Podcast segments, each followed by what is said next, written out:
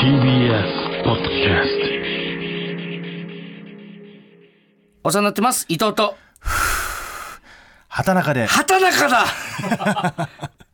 はい。畑中だ畑中です。すいません。はいオズワルドですはお願いしますお願いします。赤部先生、はい畑中復帰、ん川瀬名人矢島里さんありがとうございましいやた本当にねありがとうございます。あのーちょっとね2週間ほど休ませていただいて。遅いよ帰ってくんのいがやいやいやいや本当ねでもねあの川瀬さんのも聞かせていただいたし矢島里さんのもねあの本編聞かせていただきましたよ。うんもうね川瀬さんがもうブチ切れてましたね。昨日ライブでお会いしたんですけども。うんうんなんであんな目に遭わなあかんねん。うん。こっちが助っ人でって本当にその通りで。何年前のことだろうが、うん。昨日のことのような怒りで怒れるのが、ね、であ川の僕聞かせてもらってね、はい。川瀬名人どんな感じだったのかなと思って、ん。まあ結構伊藤とかね、まああのあえてこう厳しくする感じのあるじゃんノリでね、うん、うん。でどんな感じだろうと思って聞かせてもらったんですけど、ん。優しすぎる川瀬さんだったむしろ。その温かいバージョンの川瀬さんというかそうなのよ。こっちにこうね寄り添ってくれてるね、うん。その感じの方だったから いやあれは確かにあんなこと言われる筋合いないだろうなとは思いましたよ聞かせてもらって。まあブチ切れてたとしても、そうそうそう。あんなこと言われる筋じゃないからそうそうそう。レスキューで来てくれてるんで、そうなんですよ。はい、で矢島里さんのも聞いたでしょ。ヤジマリーさんね、あの、本当にね、あの、僕、えーっと、休み自体2週間休ませてもらってて、はい。で、入院はね、4日間ぐらいしてたんですよ。はいはい。初めての入院で。うん。で、その、たまたまね、入院しましたっていうのをツイートしたうん。時に、あの、レインボーのジャンボ、うん。ジャンボが、あの、すぐ LINE くれて、うん。あの、入院中、お暇でしょうから、これでも見てくださいって送ってくれたのが、あの、ヤジマリーさんのライブの動画だったのうよ。ん。で、ちょうどそのエピソードをうん。入院中見てたの。うんで、うわ、すげえなと思ってたら、偶然ヤジマリさんゲストで。いやびっくりした、うん。すごい壮絶なあれね。えぐいよね、いや、マジで、じゃあもう、大スターになってなきゃっていう感じなんだけどね。うん。であれを、だから本当に早くさ、もう爆発的に揺れてマジでちょ映画とかにしてほしい、そう。でね、あの、皆さん、ヤジマリさんのことよく分かったと思うんですけど、あのね、すごいのはあのコンビ、宮本さんもやばいんですよ。いややばいんですよ。違う意味で。そうそう先週も。ねそう宮本さんがなんでいないのかなみたいなね。宮本さんはね、本当にすごいです。ちょっとブレるのよ宮本さんいるとね。で先週もスカちゃんさんで来てくれればいいのにって思った方いるかもしれないんですけど、ブレんのよちょっとね、ジャンルが違うんですよ。そ矢島りさんのあのすごいスターのエピソードと、また、ね、宮本さんね、全然違うんですけどな。どっかでまたね。耳が腐る。る話がたくさんありますから宮本さんは本当に、まあ、どっかのタイミングでね最高なんですけど、ね。今度また今度スカちゃんさんで一旦来てもらって、そうね。いや、でも別、宮本さんだけの方がいいんじゃない？いや宮本さんだけでもいいんだけど、あのー俺はね宮本さんだけの時間を、俺らと宮本さんだけで過ごせる自信がないの。なるほどね。やっぱで矢島さんも一応来てもらってそうそうそうそう。一緒に住んでたりしましたからね。そうなのよ、怖いから宮本さんって。そのあその怒るとかそういう怖さじゃないですよ、うんそうそう違う違う。あの怖いんですよ。人としてね。もう何言うか分かんないし、ん。一言も喋んないまでありえますからねゲストで呼んでないんですよ、あの人はね。そう、うん。だちょっとまたね、ちょっと矢島さんとセットで、はい。スカちゃんさんでねちょっとまた来てもらいましたら、はい。まあ、というわけで畑中復帰一発目です、はい。お帰りなさい。ありがとうございます。ちょっとねご心配おかけしました皆さん。あの本当ねあのまだ全然治ってなくてね、あの右耳が聞こえない。それ言うなって言ってんだろお前。ライブとかでもすごい言うけどお前右耳が聞こえないんですよってもう誰が笑う 右耳聞こ中えない中耳炎が治らなくて。引いちゃうのよだから。あと咳も止まらなくて、ね、内緒にしとけって。咳をすると肋骨がめちゃくちゃ痛いんですよ言わなくていいんですよ多分あの骨折してるんですよ怖いのよ言うと。咳しすぎて骨折しちゃってるダメじゃんってなんの。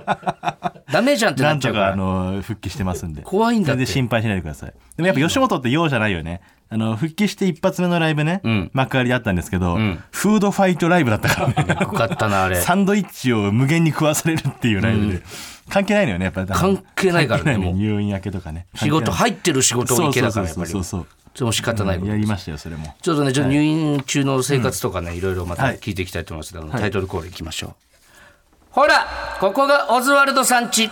食ったことないけどこの人んちの肉じゃがの匂いも思い出になりつつあるな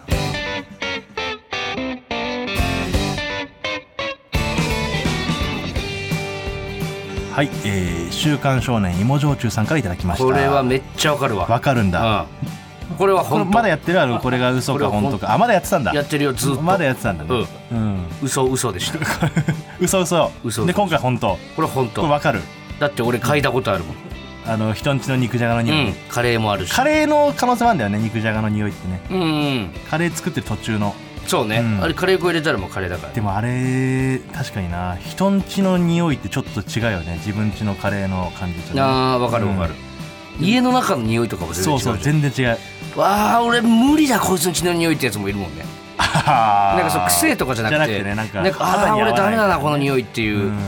なんか逆にあのおばあちゃん一人暮らしみたいな家のさ、うなんかあのちょっと湿っぽい感じの、ろううん。でも別に嫌じゃない。あれは嫌じゃない全然。あったかい感じもあるよね、そういうんじゃない匂いするじゃんなんか。そうそのなんか特殊なね。なんかでもあれだから自分家もそうなんじゃねえかとかたまに思う時あるけどね。ああ、うんもしかしたら。そうお前んちの匂いするみたいな言われた時ドキッとする。そう。そうどっちなんだろう。そう。いい意味で言ってんのか。これはだから本当です、これは本当。本当っていうか、うん。正解です。正解。出ました正解が、はい。おめでとうございます。じゃあシールステッカーを送らせていただきます。送らないみたいなのあんのね。やっぱり。じゃあ嘘つきには送りたくないですかあねそうですか、はい。ありがとうございます。どうだったんですか入院中いやだからねあのー最初ねえっ、と事の始まりで言うとね、うん。9月5日5日が休みだったのそもそも仕事がえー、そうね、はい。うん。であのー5日の前の日その前の日とかの仕事で、うん。ちょっと風邪っぽいなみたいな状態が続いてて、でまあ仕事休むほどでもないと。うん。で5日が休みなんで、うん。まあ、この日1日休んだら、うん。多分治って6日から仕事できるだろうなと思ってたんですよ。でうん。5日は本当に僕は家の中で何もせずただただもう昼から寝てうん。もう何にもお酒も飲まないって感じで過ごしてたんですけど、うんなんか6日の朝になったらうん。全然治ってなかったんですよ、そうね。うん、でちょっとマネージャーにね白坂に電話して、うん。ちょっと今日仕事できないかもしれない休ませてもらいますって言って、うん。じゃあ病院行ってくださいって言われて、うん。で病院行かしてもらったんですよ、うん。近くのね内科に行って、うん。あのー一応その今コロナとかもねありますからコロナインフルエンザ、うん。全部検査して陰性だったんです。でも熱はちょっと38度ぐらいあると、ただの風夏風邪かなぐらい夏風邪だからまあその風邪の薬をいただいて、うん。それをもらって過ごしてたんですけども、うん。次の日になっても良くならなくて。うん。でその次の日に一応収録があったんではいはい。まあ一応予定ではそこは出る予定だったんで収録行って、戻ってきて、うん。全然まだ治らないと、うん。でまたその次の日その次の日って4日くらい休んだんですけどその間の収録は俺も一緒に行ってね、はい。休みやけど、まだ風邪だと思ってますからね、うん、だってあの収録を見てて、んこいつ健康だなって思ったやつとも一人もいないと思う。MC さんとか出演者、皆さん含め、うん。んこいつ何かしら信じられない声量で喋ってたから。患ってきてるなっていう、よくないんだけどね。いやでも本当に普通にあの普通の風邪ならもう絶対治ってるような、うん。あの日数休んでるんで、ん。でもおかしいなと思ってあの日に日にひどくなっていくわけよ、うん。なんならあの夜中ね、うん。まあ、結果的に肺炎だったから、はい。あの咳がね全然止まらないのよ、うんうん。しかも夜になると寝ようと思ったらもう止まらなくて、うん。寝たはずなのに深夜もう目が覚めちゃうのよ。横になるとね。そう、うん。で咳がもう止まらない。咳しすぎて吐きそうになっちゃうみたいな、うん。であの医者には風邪だって言われてるし、うん。咳が止まらないから、うん。あの俺はこれなんか風邪とかじゃなくてインフルでもコロナでもないし呪いとかなんじゃないかとか。たたりたたり的なあれなんじゃないか、咳から始めないんじゃないうん。いやでもこんなに異常に咳が出るし、うん。こんなに苦しめられるのは、ん。たたりだとあの寝ぼけてるしねその夜中目覚めてるから。もうありえないと、そうそうそう。普通の風邪なわけない説明がつかない。なぜ俺をこんなに苦しめるんだ？コロナでもインフルでも風邪でもないなら、うん。でその夜中目覚めて、うん。ちょっと寝ぼけてる状態その自分の意識としてうん。正常な判断できない状態、ん。でちょっとたたりかもと思ってるから、うん。ももしその動物的な例だとしたら、うん。俺がその鳴き声を今出してみたもし正解の俺をたたってる動物に当たった瞬間に何その動物ってのは？いやその狐にたたられてるとかキツネわかるんだけど。猫とか分かんないけどそのさまざまな動物がいるわけで。あその人為的な呪いじゃなくてそうそうそう動物の霊がついてる可能性があると。うん。だからもしこの俺が正解の動物をの鳴き声を出した時に、めちゃくちゃリアルな鳴き声が出るんじゃないか。なるほどね。乗り移ってるからキツネだったらもう本当リアルなキツネ意識の朦朧としてるからね、うん。一人でよベッドで横にたわりながら苦しめられながら、うん。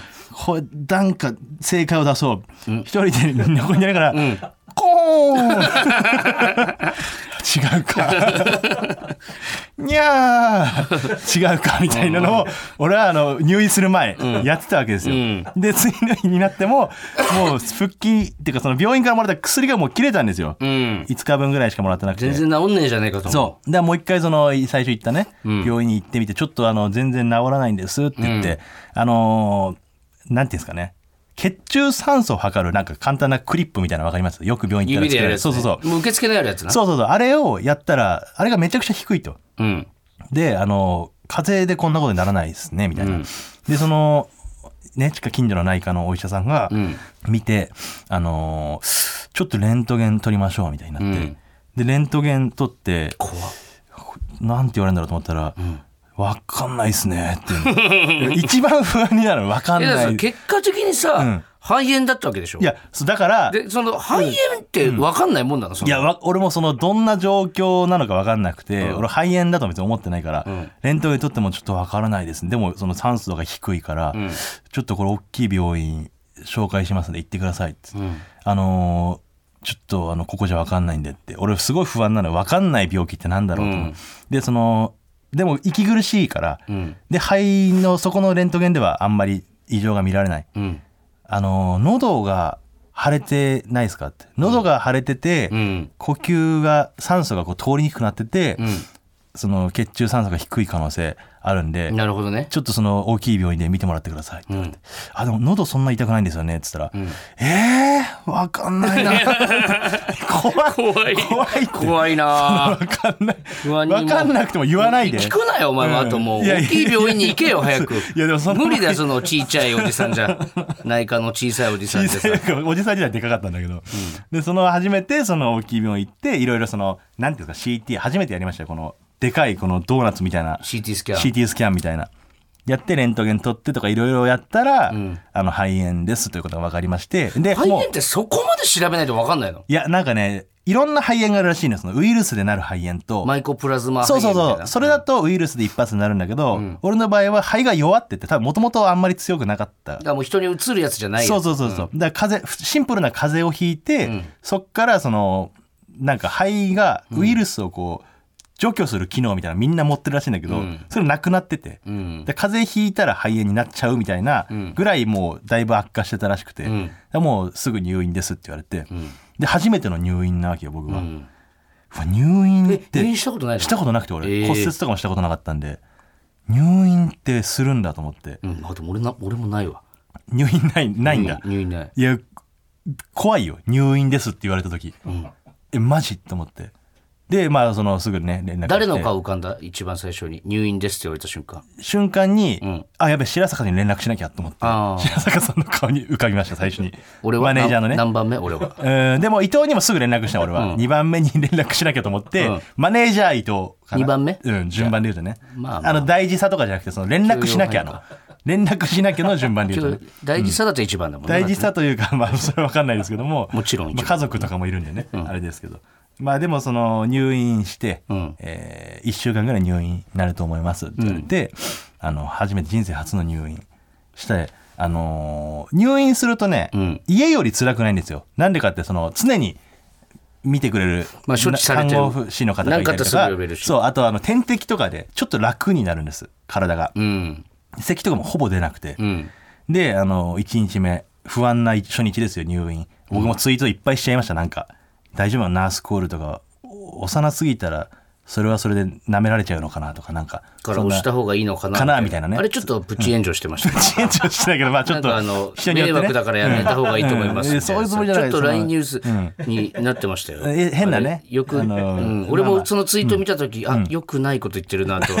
なんか難しいよねゆこの迷惑系 YouTuber の発言してるなそうじゃなくてあの戸惑ってる感じをこう言いたかっただけなんだけどね、うん。そのベッドの感じとか大丈夫角度とか大丈夫かなみたいなね、うん。不安な夜を初日過ごして、んで2日目なんとなくこう入院というかね、うん。その病院にも慣れてきましたよ、ん。だからこんな感じで過ごせばいいの。その、しなんだろう。朝7時ぐらい7時半ぐらいかな、ん。朝飯が出て、うん。であの点滴をね9時ぐらいにするんですよ、うん。で点滴してね、えー点滴してる間もテレビとか見て別にいいんで、うん。僕は「ラビット!」とか見ながらね、うんで点滴見れないもんね普段早いそう普段見れないから逆に「あラビット!」こんな面白いとか思いながらね、見て。で2個2種類の点滴があって、ん。で10時ぐらいだともう2発目の点滴があるんですよ、うん。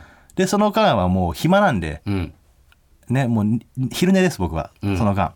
2時間ぐらいなんです。けど2時間もうバッて寝ちゃって、うんで目覚めたら、あのー看護師の方がね点滴外してくれて「終わりましたよ」っつって、うん。もうお昼ご飯来てますよ」って言われて、テーブル見たらあんかけ焼きそばが置いてあるのうんうわあんかけ焼きそばだと思ってえ病院食ってことでしょそうそうそうその日のメメニューが毎回変わるからであの家で過ごしてた頃は、うん鼻が詰まったりとかで全く味しなかったんだけど、まあ風邪ひいてからねそう、ちゃんと点滴してから、あの味がするようになって、うんわあんかけ焼きそばうまっと思いながらうん食べて、であの午後はねもうないんですよやることが基本的に。うんで午後はやることがないんでコンビニがね、うん。病院にあるんで、はい。コンビニ行ってなんかプリンとか買ってきて、うん。でプリンとか食べながら、ん。あの晩飯の前にねあの次の日の飯のメニューの紙が配られるんですけどうん。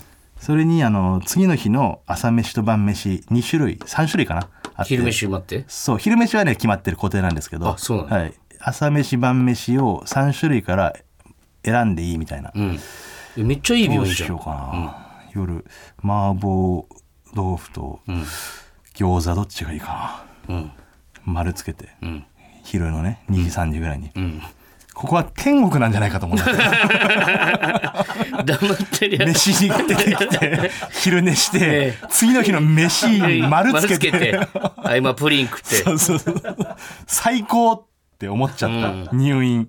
だからその1週間の入院って言われてて、4日目ぐらいに、あのー明日退院できますよって言われた時に、ドキッとしてうわこの天国がもう終わるって思ったらなんか怖くなっちゃいましたね、あのー。実家帰った時と同じ感想を言ってるのそう。だからね本当にね、あのー俺働くの好きじゃないんだなって思いましたよ改めて、そうね、うん、怖くなっちゃいました。だって昨日は、ユニバースさんとツーマンライブやって、その川瀬さんがさテレビ、まだダメですか川瀬さんって、ん俺やっぱ川瀬さんテレビ出るとこ見たいっすわみたいな話をしててさ、で川瀬さんが普通になんか「いやもうええねんテレビなんて」みたいな、って言ってたら、畑中が本当入院明けてだからその実家に帰ってた時の、もう働きたくないモードになってるから、だ畑中も同じタイプやろって振られた時に、畑中もうはっきりと「うん、僕もテレビは嫌いです」って 嫌いたいみたいだけど嫌いたいみた いなえそうなの？って思って俺。あのできできればできれば出たくないできれば働きたくないんで、もうこんなところにいたんだ俺が知らない間にというか。そうそうそう。本当にお前ダメだよ。やっぱもう長期の休み与えるともう 働く気なくなって帰ってくるからもう完全に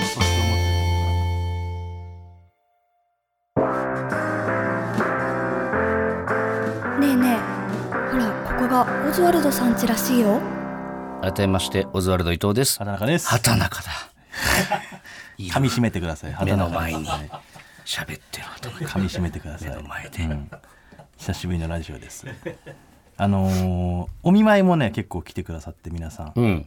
森田とかねわらバランス。ワラバランスのね。あとネイチャーバーガー笹本とゆめっち3時のヒロインの、うん。であの最後すぐ俺も退院しちゃったから、あの万次郎の米目とかね、うん。来てくれてあのそれまでツイートしてたんですそれ誰々が来てくれてこんなもん持ってきてくれましたみたいな、うん。そしたらあの3日目ぐらいになったらあのその主治医の先生が「あすいませんあのちょっとお見舞いとか来れない人もいるんで、ん。ツイートはやめてください」って言われて。ああなるほどね。全部見られてて俺のツイート。あ あとナースコールはいつでもしてくださいってそうかもうそれ分かられてる状態だから分かられてることも俺知らなかったんだけど、それ言われてすごい恥ずかしかった、ん。あちゃんと全部見られてたんだ。でも芸能人の人とかも来るんだろうな病院。まあそうねあとまあ名前とかもねちゃんと全部書くし、職業とかねその人には俺言ってなかったけど多分そういうのも話もしてるのもあれあったのかな、うん。何人か来てくれたんですねそういや本当ありがとうございます。差し入れというかねあのお見舞いの品を持ってきてくれて。そういう時やっぱ、どうなんその、来てくれた人に対してさ、いや来てくれたっていうのは分かるんだけど、ん。来なかった人に対していやこれあのなんならあの来なかったな。全然あの来ないもんだと思ってるその柏木と太郎は来たんか、あき素敵じゃないかの柏木とうん。太鼓の太郎一緒柏木はに住んでた二人。あの来ようとしてくれた。あのその次の日に、あの行きますっていう柏木はね言ってたけど、ん。あのちょっとその日俺退院なんだって言って「あ、すいません」ってなってたから、うん。柏木はね、太郎が言ってなかったから知らなかったのかな、うん、知らなかったかな入院してた、うん、その可能性もあります、ねえ来そうなもんだけどなあいつなんて。いやでも結構いろいろみんな。いいからもう寝寝といてくださいとかっつってさ 身の回りの世話したりさ、おかゆ作ってきましたからとか。ないよあんまり。言いそうなタイプなんだけおど、ね、金作ってくるとか。出ますね、こういうとこで太郎。俺があんまね。あんなにお世話したのにね、お前。連絡は？連絡は来た？連絡が来た。連絡は来た。LINE は来てますってことは知ってんのか、入院してるってことけどいやそのお見舞いに来るほどのいやでも逮捕なんてさ、だってまだまだこれからというか、まあわ、それなに我々もですけど、でも仕事に関してはさ、お前が入院してた4日間、太郎が病院に来れるタイミングが俺いくつかあったと思う。いいんだよ別に。それに関して太郎にちょっと聞きたいけど、逆にあのお金がないからこそバイ一緒にバイトやら1年2年ぐらい一緒に住んでたんですか？いまだにあなたはあいつらが住んでる家の家賃も、えーちょっと払ってると、はい。えーそれに対して太郎はお見舞いがゼロ。W i f i 光熱費も払って w i f i 光熱費も払ってる。なるほど。いいんですよ。に対して太郎はお見舞いはゼロ。連絡は何て来たんですか？連絡はなんかグループ LINE で。グループ LINE、ん。個人ではない。ななってきてたかな。ないるやでもねその多分ね入院する前からいろいろ来てた気がするんですけども、あそうですか、うんいや結構心配してくれてたはずですよ、まあ何とで読めますよ LINE だったらね、それは。LINE ね。だから皆さんも本当 LINE とかね結構いろんな人がくださってね、ん。あの勇気が出るというかね、はい。あの本当ありがとうございます皆様。うん。ね。あでも来てたよだろうから。あのえ LINE？LINE が、うん。あのコロナからの肺炎ですかみたいなことを太郎が言って、俺が、ん。いやコロナは陰性だったんだよね、うん。もしかしたらそのマイコプラズマまだ俺が分かんない、原因分かんない時ね。マイコプラとかなんかそんなんなんじゃないかなみたいなことは、ん。匂わしてたってうん俺が送ったら、うん。鼻は効くんですね。じゃないんですよ。っ てうんはずがね。やかましいわ。なやかましいわのことを太郎っぽいこと言ってますね。はっきりと太郎という人間がどういう人間かいやいやいやいや。分かりました。この畑中の入院によって全然ねいいんですよそんなこちょっとあの、いろいろ心配のというか、まあ、入院に関してメールも来てますんで、はい。えーまずラジオネームときめきクリームソーダ、はいありがとうございます。伊藤さん畑中さんこんばんは。こんばんは。そして畑中さん復帰おめでとうござありいます、がとうございますちょっとまだ耳も聞こえなくてね。だ言うなっつのだからそれ。肋骨もすごい痛い痛いんですけど。肋骨は100歩ずって右耳聞こえないわ。ちょっと言うなよ。聞こえにくい聞こえてはいますよ。聞こえにくいはまあまあまだあれですけど。自分の声が自分の声じゃないみたいな感じですね。はい先週の踊り場で畑中さんが休養中にはい「ビバンを見ているという話が出ていましたが畑中さんはこのお休み期間中に見たコンテンツの中で特に印象に残っているものはありますか？いやでもね結局ドラマはね俺「ビバンしか見てなくて、うーん。なんか珍しく本をいっぱい読んだ。本をそんな、まあ一番時間潰せるからね本って。あのなかなかね読めないんですよ本って。なんかあの移動中とかにさ読む人もいるじゃない、うん。なんかねやっぱ集中できなくて。わかるわかる。やっぱ入院中は本めっちゃ読んだな。レインボーのジャンボの本とかそうレインボーだからさいろんな小説をさ、ん。読むわけじゃない、あの結構本格的なね、うん。4冊ぐらい読んだかな、ん。その中でやっぱレインボージャンボの本もね、ん。森田が持ってきてくれて読ませてもらって。めちゃ面白いねめっちゃ面白いんだけど、やっぱね芸人の本って、あの分厚さの割にやっぱ文字数が少ないから、あれだけ2時間ぐらいで読みを他の方はあの、結構何日もわかる。23日かかって、ページ数も違うしね。やっぱ芸人の本ってねやっぱ文字数少ないんだよな、ほん。とすぐ読める。逆に本笑いやすいしね。あんまり読んだことない人には超おすすめかもしれない、うん。普通にめちゃくちゃ面白かった面白かったね、うん。他で言ったら？あとはいやそんなねあの説明するようなあれじゃないんですけど。ビバンは見たんだ「ビバンは見ビてバン面白かったな、俺なそうあんだけ話題になってたからさ、こういう機会でもないと見れないなと思って。で前も言ったけど、俺 TBS の前でビバン祭りみたいなのしてる時あそう。さ俺ドラムと写真撮ってんだよ、そうなのそれ今思ったらめっちゃ羨ましいわ。めっちゃテンション上がるじゃん今だったら。ドラムだってなんのに。阿部寛来てたんでしょ？そうだよ俺は。お前ドラム見てもさだ誰だこの人っていうさ。ドラムめっちゃいい外外国の方なんだぐらいの感じでさ、しかもあの衣装でいたのよ。うわ。俺だからな,、あなんか本当モンゴルかなんかの人が私服で着てんのかなぐらいで思ってたの、ん。今あったら最高ドラよもう。ムなんて最高。むしろドラムの声聞きたいし。聞きたいもん。声聞きたいよな。そうなのよ。あの人喋ってないんだからまだ。そう、俺もドラムもキュトンとした顔で写真写ってさ、ねお互いにだ誰なんだろうこの人はっていう。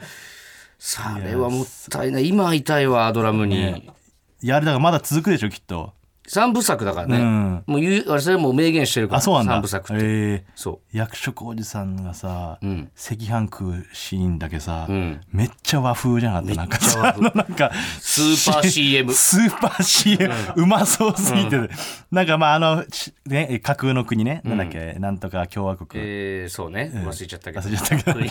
全部忘れちゃうんだよね、こういうのね。うん。の一応、まあ日本人だけどさ、ん。でもそこの、そういうところでこうやってるさ、そうよ、うん、人なのに。ね。うん。ベキ。どノゴーンベキ。ノゴーンベキね。だけど赤飯食うシーンだけめっちゃ肉日本の家庭だったね。もうだから俺もノゴーン・ベキがもう、てかもう「ビバンが好きすぎてさ、仕事でそのお前が住んでる間俺、ベッキーさんと収録一緒だったんだけど、本当にベキってさ、ちょっと呼びそうになっちゃった そのテンション上がっちゃうからね。テンション上がったから、もうないいないじゃん。こんなにドンピシャな人。ノゴーンベキに近い人そうそうそういないからね。いやさすがに言えないな、でもと思って。見てるかもわかんないしそねう。もうベキベキって呼んで、そっから別に何もないし、ベキって呼んで終わりだから、ただただこっちがね、あの、ハマってるだけなんでうね。ん。なんかそうすごいめちゃくちゃ面白い。面白かったね。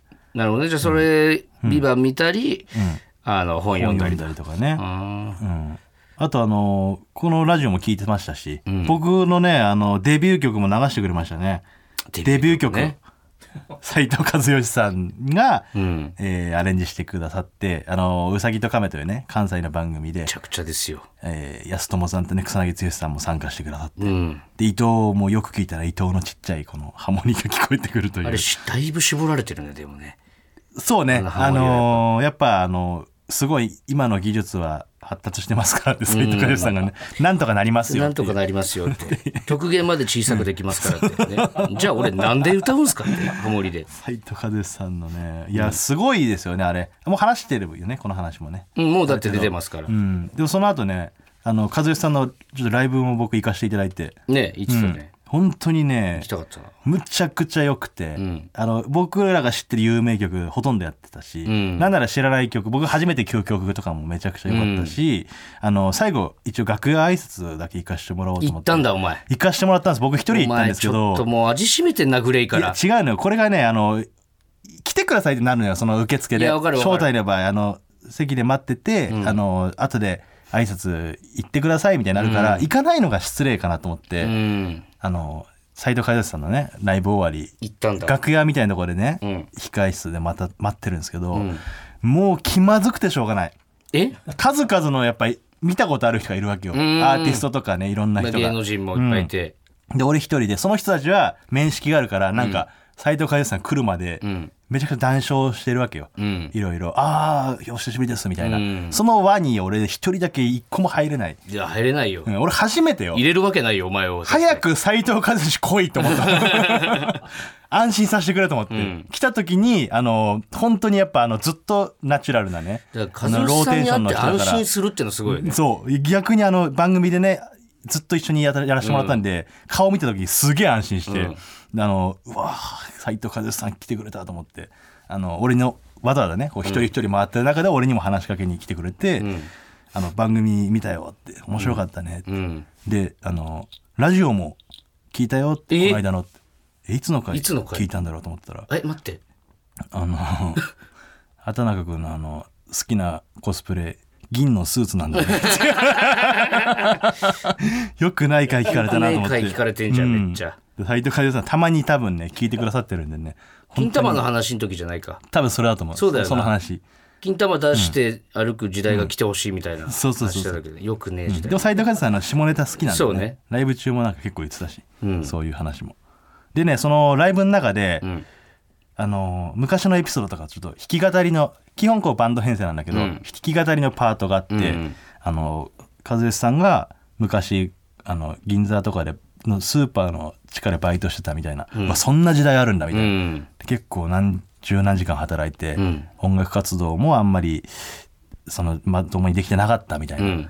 っていうエピソードトークをして後に、うん。こう弾いてたのがあデビュー曲でうん「時代背景」と93年かな？うん。の感じがねもうすごいグッときて、ん。ちょっと今日これ流そうかなと思ってます。あいいじゃないですか、はい、では聞いてください。斉藤和義で「僕の見たビートルズはテレビの中」超いい歌。超いいよね、やっぱ93年の時もさ、あの昔は良かったっていう人がいたんだな。うん。ね。いつの時代もじゃない？本当に。いるんでだから結局うん。俺らも言うだろうしね。良かったな。ってな俺らも2000年代は良かったなとか言うだろうしね。2000年代は良かったなってさ、なんかダサいよね。いやでももう10年20年したら言うんじゃない？昭和がやっぱ俺めっちゃ好きなんで昭和知らないじゃなくて。一回も生きたこと 一秒も昭和を生きたことない。生まれたこともない。俺も生まれてるけど知らないもん。昭和ってさ、やっぱ日本が元気だったからねとにかく。まあそうなんだろうけどそれは多分その俺らの親父とか言ってるからじゃない？とにかく元気なんだよな俺らは多分平成が良かったっていうかもな。95年 J リーグ始まったあたりから。うん。小室ファミリー全盛期みたいとかなねな風船から数が出てきたりとかさ、うんいろいろあったよ平成は。アルシンドが CM やったりとかね。ある振動がな。何がいいんだよそれの。アルシンドが CM やってたの。ジーコが連れてきたんだよなある振動何がいいんだよ。ある振動が CM やってる時代があったんだからさ。何がいいか分かんねえけど。たまらんですよ本当に。確かにねすごい時代ですね。うん、なんかもうエモい、うんまあまあ、そうね。まあいいか。エモいの好きでしょ？エモい。やそうこの間ちょっとエモかったなと思ってさ、ん。あの池尻って覚えてる？あいつね？あのガルガルガトリングガール。ああ分かるよ。そう、ガルガルガトリングガールってコンビの池尻ってやつがいたんですけど、辞めちゃったんですよね芸人を、で俺ら仲良かったじゃん。そうねあの阿久津大集合さんのライブとそう。か一緒に俺たちが本当にマジで吉本に内緒で外のライブに出まくってた全盛期よくに一緒にね。出会って、それとも吉本のやつなんだけどっていう、もうだいぶ会ってなかったんだけど、ん。2年3年ぶりぐらいに「伊藤さん今日何してますか?」って言われて。うん。うんなんで急にって。え連絡来たの？そう、どうしたって言ったら「もう東京来てるんですけど」って、時間ありますか?」って言うから、今日は無理なんだけど」って、明日いない?」って聞いたら、明日も一応います」みたいな、って言って2人で飲みに行ったんだけど、で飲みに行って何食べたいっつったら、魚が食べたいですって、ね。もう俺の年齢は1個上か。ああそうなんだ。そう。か。でめっちゃ後輩だけどね。35歳、うん。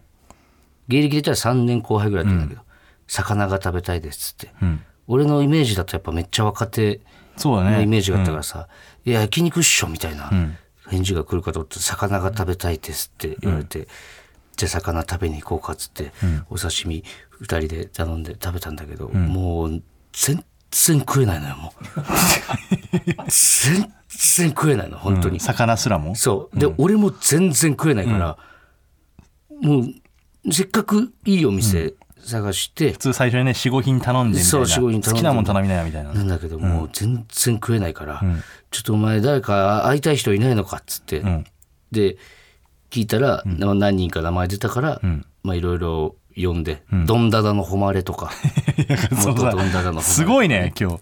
阿久津大集合からさセンス爆発女さんとか。いや千박さんね。あとアンゴラ村長とかね、ああ初めて飲んだ。初めてアンゴラ村長が今一番ね安心したわアンゴラ村長っていう名前であともおなじみ園芸温泉の山木とアメリカ BBHK の杉本とみんなで飲んでなんかすごいフフラッシュバックしたねあの頃の記憶がというか。言ってもそんなね56年前の話よ。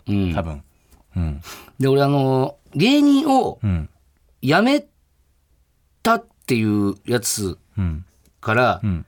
連絡が来てで実際に飲みに行けたっていうのが意外と初めてだったのなんか。おおだから何してんのかなと飲み行こうよって言って行かないっていうね、うん。パターンがほとんどですけど。いやだからなんかその、多分向こうも遠慮してるだろうし、でこっちから連絡するのもさ、うん。なんか俺が芸人辞めたとしたら、なんかああんまり俺芸人に関わらないだろうなって思うのすごい。なんかそのいやそれはさ、言ってもその志半ばでん。辞めてしまってるわけじゃんか。ん。でいやももちろんそのもっと楽しいことを見つけたから辞めたやつもいるんだけど、っていう。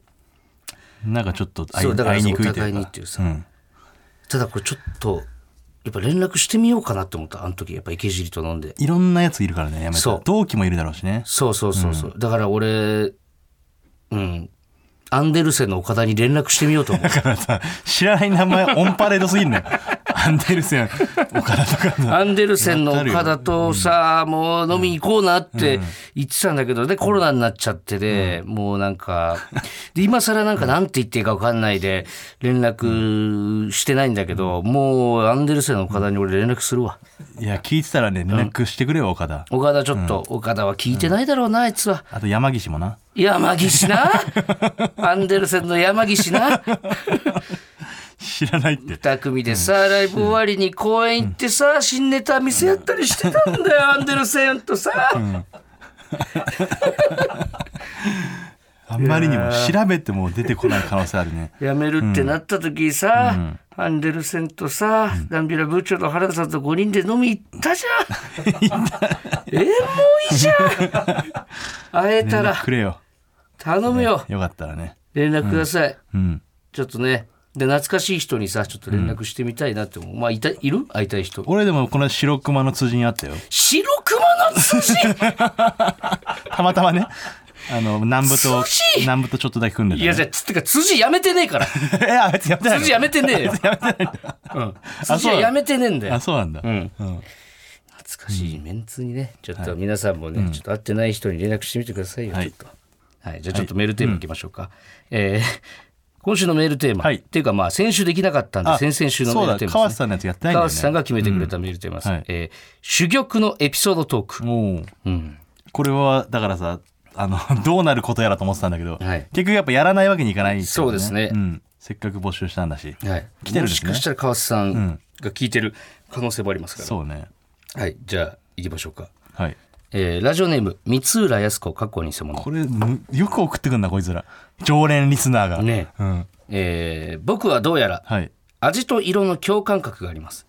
共感覚？ほうはい。ほう。ほうお前もなんかあるみたいですよね。あの色ね、数字の色とかね、うん。ん。はい、それに気づいたのは、初めて炭酸水を飲んだ時に赤い味がして飲めなかったということがあったからです。ほう。この赤い味は、強炭酸でも微炭酸でも、シンプルな炭酸水でもコーラなどの味がついた炭酸飲料でも割と同じように感じます。赤に感じるんだ、うん。はい。先日とっても暇だったので、ちょっとだけ自分のおしっこを飲んでみたのですが 赤い味がしました。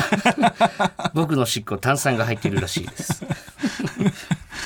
これでも喋り方次第で、ね、すごいいいオチのついた珠玉のエピソードトークになるんじゃおないですか。しっこのあのすごい見えないとこからパンチ打たれた感じがして、どうなるんだろうって予想する前に殴られた感じだそうそうそうそう、やっぱ興味深い話だからさその味の色,、色なんてさ、うん。おしっこ。黄色いのになおしっこ、うん黄色いでも赤く感じる黄色くても赤く感じるんだから、味の色だからね。なるほどね。僕らは面白かったですけどさ、これ川瀬さんがなんていうかですよ。いやいやそういうのが嫌なのよ川瀬さん。ラジオのなんかこのねノリみたいなねわかんないです。川瀬さんは何て言うかわかりません。いいんですよ。川瀬さんの評価聞いときます、川瀬さん。に何て言ってたか。はい、続いてラジオネーム、馬の栗に念仏。だ。からすごいね。毎回送ってくる人が。えー先日、仕事で台湾へ出張に行きました。お前、仕事で台湾へ出張に行くようなやつちゃなんのとガチサラリーマンだ、意外だな、はい。ちゃんとしてんだ。えー行ったのが12月末だったので、はい。台湾の取引先の忘年会に混ぜてもらうことになりました、ん台湾の忘年会は大規模で円卓が並ぶ結婚式場のような会場を貸し切り。すごそうだね。奥には大きな舞台もありました、うん。忘年会が進むと舞台上で取引先の社員の方がカラオケを歌い始めました、うん。すると一人の台湾のお調子者社員が、はい。日本の歌を歌うと言い出した時、せっかくだからと僕も一緒に歌う流れになりました。台湾人が歌う日本の曲はどうせドラえもんとか簡単な歌だろうと思っていたんですが、はいそいつが入れた曲は中島美嘉の「グラモラススカイ」でした。なんでだよ、うん、僕はそもそもカラオケが苦手で歌うことすら嫌だったので、はい。なんでこんな難しい曲入れんだよとムカついていたんですが、はい。え周りの台湾の方は日本のゲストの歌を楽しみにしていました、うん、本場のグラマラススカイだと思ってるからね。えそこで気持ちを切り替えて、はい。ジャパニーズの本気のかましを見せるしかないと腹を決めました、そして僕は中島美嘉の「グラマラススカイ」を熱唱しました、はい高音のところは全くうまく歌えませんでしたが、とにかくパッションを押し出してかましに全振りした僕の歌はもはや中島美嘉のグラマラススカイではなく、かましば美嘉のかましますスカイでした。頑張った甲斐もありその場は大盛り上がりで忘年会終わりました、はい。大和魂ここにあり、はい。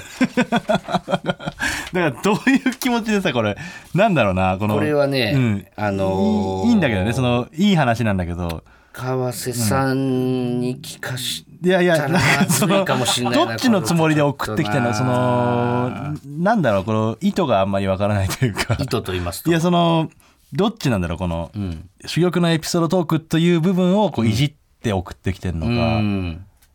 その自分の中の本当の激強エピソードなのかっていうところね。前者として、うん。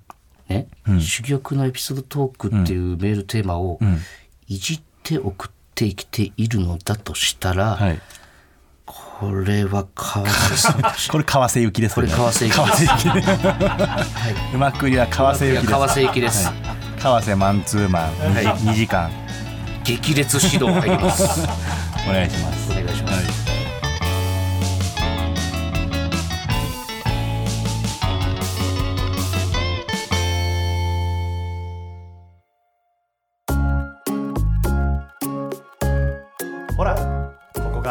ズワルドさんちじゃあちょっとコーナー行きましょうか。はい。はい。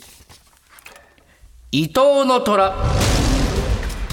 これもだからな、ここここを読むのが毎回あれなんですけど、はい。一度会っただけのキャバ嬢にもホイホイとお金を貸してしまう伊藤。そうなんだよね。で違うんだって、これ理由もねちゃんと、誰にでもじゃないですよ。簡単に貸しちゃうから、通称虎、はい。このコーナーでは、虎に金を借りたい理由をプレゼンして、はい。うまくいけばお金を貸してもらえるというコーナーです。そうなんですね。バカみたいな話だよ本当に、現在、ラジオネームパスタ片手にスパゲッティと、はい。えーラジオネーム夢の中まで夢のようが保留状態。はい3人保留がたまったら、えーこの3人をスタジオに呼んで最終面接を行い、はい。えーどなたかに金を貸すもしくは誰にも貸さないという、はい。まあ直接ね目を割って話す3人を今決めてる最中そうだねですスタジオに来てくれるかどうかということはい、もうリーチですよ、だから。はいちょっとあと一人選ばないとねすぐ。まあ、だからといってね、無理くりなんてことはないですから。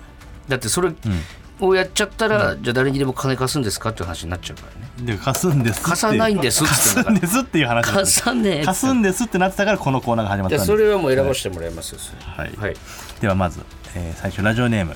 夢の中まで夢のよう。え？ちょっと待って、あの一回ねそのこの人がなんだっけな？ほ包包茎茎手術をしたいからみたいな。金貸してくれって。20万。そうね。で、スタジオに来てくれるかどうかは多分聞いてなかったのかな？この人自体の意思というか、うん。じゃあちょっと今日いつ来てるんで、はい。えー夢の中まで夢のよう。はい。チンコの件ですが、はい。見せられますって来す。あれそんな状態だったっけ？そこで止まってたんだっけ？だからそのお前 うはん。包茎代を俺に出してくれって言うんだったら、それはその今の状態のチンコを俺に見せないのは筋が違うんじゃないかっていうあなるほどね。話をしたら見せられますってこ思って。のスタジオでちゃんと見せれるのかってう話ゃあこれんだなって話ね、で見せれますと、うんじゃあじゃあ見ます、じ ゃ最終確認ですね。あはい。わかりました、じゃあこれ来るってこと来るということですね。はい、で続いてラジオネーム、はい。キラさん。うん。伊藤さん畑中さんこんばんは、はい。私には5つ上、えー過去22歳の姉がいるのですが、ん。その姉は働かず自由に生きたいという強い意志のある人で、就職もしていません、うん。それが理由で両親と口論になりお金もないのに1年ほど前から急に一人暮らしを始めましたはいはいそれにより現在は両親と消費者金融からの借金まみれでキャバクラのお仕事までしているそうです、うん。両親はもう呆れています。うん。私は学生で働くことが難しいのでもし伊藤さんにお金を貸していただけるならば、姉の借金を返してまた家族4人の幸せな日常を取り戻したいです、ん。長文失礼しました。切実ですね。いいくらなんだろう？5つ上の姉って22歳ってことはさ17歳ってことだよこの子。送ってくれてる子がね。ううん。ん、キラさん。うん。どう？あまあ俺はいいと思うんだけど1個だけ心配なのは、うん。17歳の子がいる中であの包茎のチンコを出すのが果たして OK なのかどうかっていうことね。そうね。隠してるとはいえね、うーんまあまあうん、そうか、まあまあ一応もう1個あるけど。もう一個？これもじゃあ保留？一一旦保留待って。キラーさん保留ね、うん、言いたいことはあるんだけど、はい。ちょっとまあ一旦保留しようか、えー続いてる「週刊少年芋焼酎」はい。伊藤さん畑中さんこんばんは。こんばんは。僕の好きな人がホストにはまって、え？1週間後に20万の飾りボトルを担当のホストに入れようとしています。はいはい。えーですが彼女はまだ学生なので20万を稼ぐためにはだいぶ無理をしなくてはなりません、うん。身を滅ぼすまでホストに入れ込むなんてバカのすることです。うん。そんなことをしてもホストが振り向いてくれるわけではないのに。うん。そのホストはただただ彼女からお金を搾取する気しかないんだ、うん。ですが彼女は僕を頼ってくれました、うん。20万をとりあえず貸してほしいとのことです。うん多分僕のことがちょっと好きだからだと思います、うん。僕は2つ返事でお金を貸すことを約束しました、はい。舌はいいものの、うん今のところ彼女にお金を渡す目処が立っていません、うん。伊藤さん彼女を振り向かせるためにうん。20万を貸してくれはしないでしょうか、はい。だから本当淡い恋心だよね、うん。その好きな人を振り向かすための20万だから。なるほどね。ううん。んいやまあ貸さないかな。え？同じことをししようとしてるから何がホストに20万貢ぐその子うん。と同じことをしようとしてるからでも好きな自分のことね週刊誌の芋焼酎のことをん。好きかもしれないっていうその自信はあるわけよ。うん。だからこのじゃ20万さえあればじゃあホスト行くって言わないしそいつに。いやでもそれは分かんないじゃないこっち。いや分かんない。単なるさ。お前は何にも知らないだろその水商売のこと。いやだからただただそのホストなんかさ野球好きでさ野球でもあのもうに買っちゃうとかさ。20万円20万円入れる約束をしてるんでしょ？その好きな子は。うん。ホストの人に。でも本当に20万円のボトルをん。ホストの人に約束するところまで行ってる子はもうこっち戻ってきません。いやでも分終わります？かん。ないよもう行くとこまで行きます。恋愛とは別でしょホストって。はいそのプライベートの恋愛とホストって別物でしょ？別物ですよ。だからそのアイドルにこうお金いっぱい使うけど、うん普通にプライベートな彼女いるみたいな人もいるわけだかうら、ん。そういうことなんじゃないかな単純に。だ全然違いますよだから。ちょっと話だけさうん「週刊少年芋焼酎」呼んで、うん。ちょっとどういうことなのか詳しく聞いてみるっていうのもありじゃない？カスカサないわそのこの人かキラちゃん、うん、キラちゃんはままだ未成年だからさ、ね、女性風俗の話するやつと、うん包茎の話するやつがいるいやこいつ毎週聞いてんだろだって。聞いてるけど。じゃあいいじゃねえか別に。多分だダメ 多分ダメじゃん。だって同じ部屋に入れないしっていうことですね、いやでも空間なんならこの子今17歳でしょ、ん。キラちゃん。さっきチンコ出したやつと同じ空間にはやっぱ入れ入れさせないっていういやだから、じゃあ、ん。誕生日はいつなのかな？キラちゃんは。だから18歳なるまでキラちゃんが18になったら3人人呼ぶでもいいし別に。いやでもそれキラちゃんはキラちゃんでじゃああなたあのお金貸すとしてうん。うん。それ別いやちょどういう意味 それ？かわいそうだと思うんだったらね。うん。うん。でもこのやっぱ週刊「週刊少年芋焼酎うん」のことも気になるからね。なるほどね、うん。わかりました。4人呼ぶのはどう？じゃあえ？4人。4人、うん。キラちゃんお前なんでその週週刊刊少年芋焼酎に肩入れしてんの？ややっぱ俺気になる。この恋の行方というかさ、うんこの応援したいから。いや確定してないですよ。だから何度も言いますけど、直接会って話聞いてそうそうそう。もちろん、ね、金貸すかどうか決めますよ、でこれ一応それは。4人いた方がさ。でだし、キラちゃんだってその、何？17歳の女子高生だろうが、だろうがですよ金額も分かんないしね、はい。そのどういう状況でこうなったかもあんまりまだ分からないんで、じゃあ、うん、4人で行くじゃん。じゃあ決定であ揃いました、ー本気でう話し合わせてもらえますからね、はいその代わり4人のん、おめでとううございます。はい。お待ちしてます。ここがオズワルドさんち。ほらここがオズワルドさんちエンディングの時間です、はい。あのー移動の虎のね、うん。そのスタジオに来るって決まったその4人の人たちね、うん。もう一回確認なんですけど、はい本当に来るんですか？いやーだから今見たらさ、夢の中まで夢のようにとかさ、とっても遠いところに住んでる 一応ね住所書いてるんですけど全然あの東京とかじゃない本当に来れんだな？でもチンコ見せられますって言ってるから いやチンコ見せれないんだけど気なんじゃないかな。とか、まあ、他の人たちもね、あとこのね、うん。そっからあの交通費をね自腹でかけて、うん。来るんだったらその金で手術しろよとも思いますしまあ本当来れんだったらもうじゃあスタジオ来てうん。真摯に話聞きますよ。でも絶対借りれる自信があるから来るっていう可能性もあるしね、でもちろんその、なんつうのズームとか電話でみたいな話も今出たんですけど、うん。そんなやつから俺は誠意感じないのでやっぱり。実際にやっぱこの場に来た人が貸せる可能性高いという、なんで、はい。あのーもう来るって決まった4人、うん。えーまたこちらから連絡しますはい。ので、本当にね来来れれるかどうか。るかどうか。そこから。冷やかしだけは本当やめてください、まもう。もしかしたら金かかってるんでね。夢の中まで夢を一人が来る可能性もあるしね もう絶対貸さなきゃダメじゃん、そうなったら。そうなったらね一番の誠意があるから、まあまあ誰が来るかはね、まあ、一応この4人になってますので、はい。もう集まり次第じゃあ、えー最終面接させていただきます、はい。えーでちょっと来週のメールテーマなんですけれども、あのー本編で今ね喋ってた通りというか、もうエモエモスイッチがもう完全に押されてしまったんで僕、はい。またちょっとリスナーの皆さんの伊藤にエモいと言わせるはい。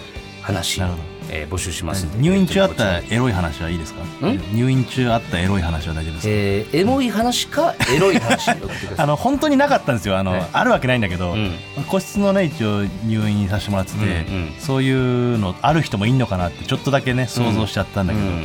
もしそういうことあった人がいたら嘘嘘なしですよ、はい。マジえーじゃあ伊藤にエモいと言わせる話か、えー畑中をうならせるエロい話、入院中ね。入院中のね。あったエロい話、はい、どちらかで送ってください。はい。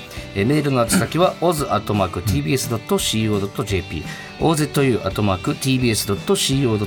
です、はい。メールが読まれた方にはココーズステッカーをお送りします、本日の放送はラジコのタイムフリー機能で1週間限定で聞けます、はい。そしてポッドキャストでは本編の再編集版とアフタートークを配信します、ぜひお聞きください、はい。それではここまでのお相手はオズワルド伊藤と畑中でした。TBS ラジオでお聞きの方山里さんちはこの先です。なんとか乗り切りましたね。